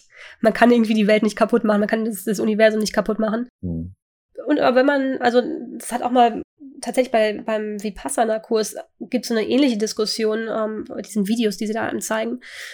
Dieses Thema von alles so akzeptieren, wie es ist, aber gleichzeitig durchaus anerkennen, dass man eine Entscheidungsgewalt hat und mhm. dass man auch Sachen ändern kann, wenn man möchte. Aber dass es eben nicht aus einem Gefühl von die Welt ist kaputt oder was auch immer heraus entsteht. Und ich glaube, das ist auch ein bisschen so ein Gefühl, was, oder ein Problem vom, vom Aktivismus, also dieses Gefühl von, oh, das ist alles verkehrt und wir müssen es ändern. Ich glaube, das ist irgendwo energetisch nicht so ganz wirklich die, die Wahrheit. Also ich glaube, ja, das ist ein bisschen schwierig in Worte zu fassen, aber ich glaube, das ist irgendwo gleichzeitig das Anerkennen von alles ist okay. Und man kann mit allem, wie es ist, im Frieden sein. Ja. Und man kann trotzdem sagen, hey, es wäre doch vielleicht ein bisschen schöner, also wie ich in meinem Wirtschaftsethikkurs sage, wäre doch vielleicht ein bisschen schöner, wenn wir die Kinderarbeit äh, im Kongo beenden könnten, weil, hey, wir, wir haben die Macht, es zu ändern und das würde sich doch für alle besser anfühlen diese Balance, ja, wie du es gesagt hast, die finde ich so wichtig. Die Balance finden zwischen, ich akzeptiere mich so, wie ich bin hm. und ich ändere mich aber, wenn ich das Gefühl habe, dass es Sinn macht. Hm. Und diese Balance hinzukriegen, das ist einfach schwierig, weil, also deswegen bin ich zum Beispiel so politisch abgeneigt. Hm. Weil ich so das Gefühl habe, da hat jeder so eine krasse Meinung und hat eigentlich gar keinen Bock auf Meinung ändern. Hm. So wie soll man dann jemals auf eine Meinung kommen? deswegen ja, also es kam aber, es kam nicht durch die Psychedeka, das war davor schon so. Mhm. Ja. Und äh, du hast auch Aktivismus gesagt. Ich kenne mich da jetzt nicht so genau aus, aber Aktivismus ist doch, würden sich die Leute, die sich voll für Aktivismus ähm, hier einsetzen, egal ob es jetzt auch für Psychedelika ist zum Beispiel, wenn jetzt eine Studie rauskommt und sagt, Psychedelika bringen nichts, würden die dann einfach sagen, ah ja, okay, dann mache ich das jetzt nicht mehr. Mhm. Hm. Ja, wahrscheinlich nicht. aber. Ich glaube auch nicht. Ja, ich glaube, was mir gerade noch eingefallen ist, also hast, ja, das war vorher schon so bei dir und das kam jetzt nicht durch die Psychedelika. Ich glaube, eine interessante Frage generell bei dem Thema Psychedelika ist, bringen die irgendwas Neues in dein System oder verstärken die, was eh schon passiert? Also es gibt diesen Begriff, ich glaube von Stanislav Grof, wenn ich mich nicht irre, der sagt, Psychedelics are non-specific amplifiers, was also ich habe da viel drüber nachgedacht, ob jetzt das so ist, dass ich eh schon eigentlich denke, hey, man muss mehr für die Umwelt machen und eigentlich müsste ich besser mit meiner Mutter klarkommen. Und das ist aber so ein bisschen bei mir im System vergraben. Und Psychedelika helfen einfach nur, das so zu amplifizieren, also meine eigenen Gedanken. Oder ist es so, dass jemand, der total, ich sag jetzt mal überspitzt, totales Umweltarschloch ist und überhaupt kein Interesse hat an irgendwelchen sozialen Aktivitäten, der nimmt Psychedelika und da wird was Neues ins System gebracht von, hey, eigentlich müsste ich alles anders machen. Das ist wirklich eine interessante Überlegung. Aber was man vielleicht auch noch bedenken sollte, ist, dass wahrscheinlich viele Leute, die nach außen hin viel machen, was, ich sag mal, destruktiv aussieht, vielleicht haben die ja eh auch schon innen drin die Samen für die Gedanken, die eigentlich, ja. ich sag mal, positiver wären. Aber ja, und was, was da hochkam bei ein paar Unterhaltungen mit Schamanen und so war die, die Frage, hey, es scheint ja so zu sein, dass sehr viele Leute, die gerade Ayahuasca nehmen, zum Teil auch andere Psychedelika, dass die sehr viel umweltfreundlicher werden oder mhm. ihre Karriere ändern in eine Richtung, die was mit Umweltschutz zu tun hat. Und die Überlegung, was machen denn eigentlich die Pflanzen mit uns und haben die vielleicht auch eine gewisse Agenda? Hat sich vielleicht Ayahuasca gedacht, hey, ich sitze jetzt hier im Dschungel und das ist alles schön und gut, aber die Menschen machen die ganze Welt kaputt und spätestens irgendwann in zehn Jahren ist der Dschungel auch hinüber. Ich muss jetzt mal da rausgehen und denen eine Lektion erteilen. Vielleicht ist es ja auch so, dass die Pflanzen uns benutzen. Deswegen gibt es da ja schon ganz interessante Perspektiven, je nachdem, wie sehr man. Das sind ja eh alle ein. Ja. Es verstärkt, also ich bin da definitiv auf diesem Pferd, dass sie einfach nur verstärken, was schon da ist. Ich meine, guck dir Joe Rogan an, der knallt Tiere ab und nimmt Psychedelika. Es geht auch so. Hm. Ne, und das ist jetzt nicht böse oder falsch, sondern das ist einfach seine Wahrheit. Hm. Oder kenne ich andere, die ja auch jetzt nicht auf die Umwelt achten, aber in ganz vielen anderen Bereichen durch Psychedelika schon sehr erweitert wurden. Deswegen ist vielleicht auch nochmal so dieses Wahrheitsthema, um hm. dass du es sowieso über alles legen kannst. Letztendlich gibt's ja keine Wahrheit. Auch, dass wir Umwelt wichtig finden, das ist auch nicht wahr. so, das ist auch nicht richtig. Auch nicht falsch. dann kommst du natürlich dann wieder in die Frage, was ist richtig? Ich glaube halt, jeder Mensch ist ein Individuum. Jeder Mensch hat irgendwelche tief sitzenden Werte, ob die jetzt aus der Kindheit kommen oder wovon auch immer, die dann einfach verstärkt werden. Das heißt, so dieses ganze Erwachsenensein wird so ein bisschen weggebrochen und herauskommt eben das, was uns wirklich, was uns wirklich unter der Haube wichtig ist. Und deswegen, ich glaube halt, es wird immer menschliche Konflikte geben, auch wenn alle Psychedelika nehmen. So nie werden alle gleicher Meinung sein. Hm, oh ja, bestimmt. Muss man sich nur die verschiedenen schamanischen Traditionen anschauen und was es da zum Teil für Konflikte zwischen dem einen Stamm und dem anderen Stamm gibt und wo es dann so Situationen gibt, wie das irgendwelche Schamanen energetische Giftpfeile senden ins nächste Dorf oder so. Ah, Psychedelika-Kriege, die kommen noch. Ja. Die kommen noch. Wenn es dann Bürgerkriege gibt zwischen der LSD-Fraktion und der Pilzfraktion. Eine Sache, die mein, mein Partner heute Morgen gesagt hat, fand ich ganz interessant. Er hatte mal wieder eine psychedelische Erfahrung vor kurzem und das hat ihn irgendwie zum Nachdenken gebracht. Und er meinte, ja, irgendwie wirkt es so auf ihn, dass die Pflanzen versuchen, einen in ihre eigene Frequenz zu bringen. Und dass man deswegen oft, wenn man jetzt Pilze nimmt, gerade oder ähm, Marihuana oder Ayahuasca, ähnliche Werte auf einmal hat wie die Pflanzen. Also, dass man sich mehr kümmert um mhm. Beziehungen, das, was auf der, auf der Erde los ist und so weiter und so fort. Das finde ich auch eine interessante Perspektive. Ich glaube, das kommt so voll aus unserem sozialen Framing auch. Ich habe das bei Mescalin gemerkt, bei vielen Substanzen so bei meiner Partnerin Isabel war es zum Beispiel bei Ayahuasca auch so. Du hörst irgendwie vorher was oder du weißt etwas über die Substanz und das wirkt sich voll auf deine Erfahrung aus. So, bei mir war es zum Beispiel, Mescalin ist der Vater, Ayahuasca ist die Mutter. Habe ich bei Mescalin irgendwelche Sachen mit meinem Vater gehabt. Bei Isabel war es dann, dass sie irgendeine bestimmte Ganesha sieht oder sowas, hat sie davor gedacht, dann hat sie das auch genau so gesehen. Hm. Und ich finde das immer so voll die selbsterfüllende Prophezeiung. Deswegen finde ich, kannst du dieses unspezifische Verstärker kannst du halt irgendwie über alles drüber legen.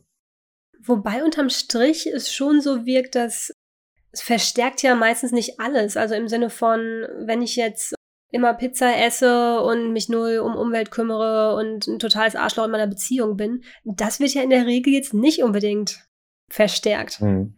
Also es verstärkt ja schon manche Sachen eher als andere. Deswegen, also ich, ich denke schon, dass was dran ist, aber so 100 Prozent weiß ich es jetzt auch nicht.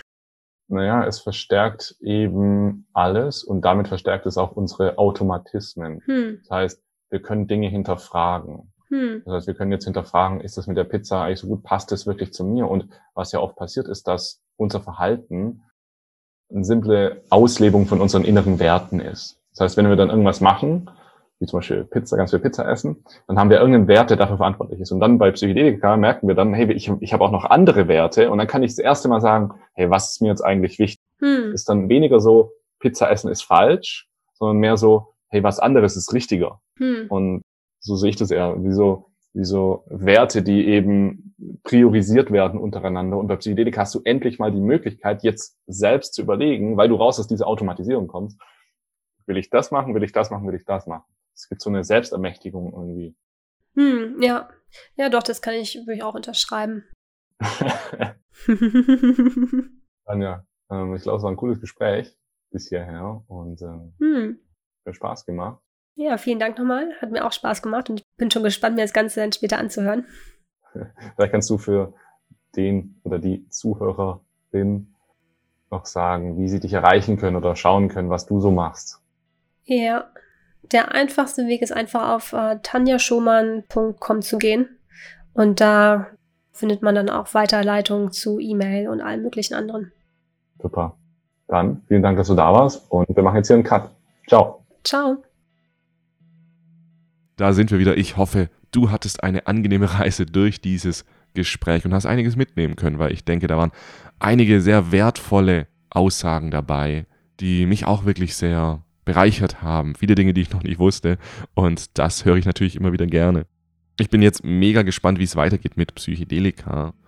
Und natürlich auch gespannt, ob sie es wirklich schaffen, Einzug in die Unternehmenswelt auch mehr zu finden, weil ich glaube auch, dass Psychedelika sehr, sehr wertvoll sein können für Unternehmen. Ich meine, das Unternehmen Set und Setting profitiert natürlich auch von Psychedelika. Denn jedes Mal, wenn wir in uns hereinschauen, jedes Mal, wenn wir den inneren Reichtum kultivieren, erweitern wir auch den inneren Reichtum anderer Menschen. Und ich glaube, darum geht's. Ja. Wenn du bis hierher gekommen bist und unseren Podcast supporten möchtest, dann würde ich mich jetzt freuen, wenn du den Podcast bei iTunes oder Apple Podcasts hörst, dass du uns da eine Bewertung gibst. Das wird uns wirklich helfen. Vielen, vielen Dank, wenn du das jetzt schnell machen könntest. Und natürlich, wie zu Beginn schon erwähnt, abonniere unseren Set und Setting Newsletter setandsetting.de slash Newsletter. So, und damit freue ich mich, jetzt Abschied zu nehmen und freue mich, dich dann aber auch wieder beim nächsten Podcast wieder begrüßen zu dürfen. Bis dahin sage ich Ciao, dein Jascha.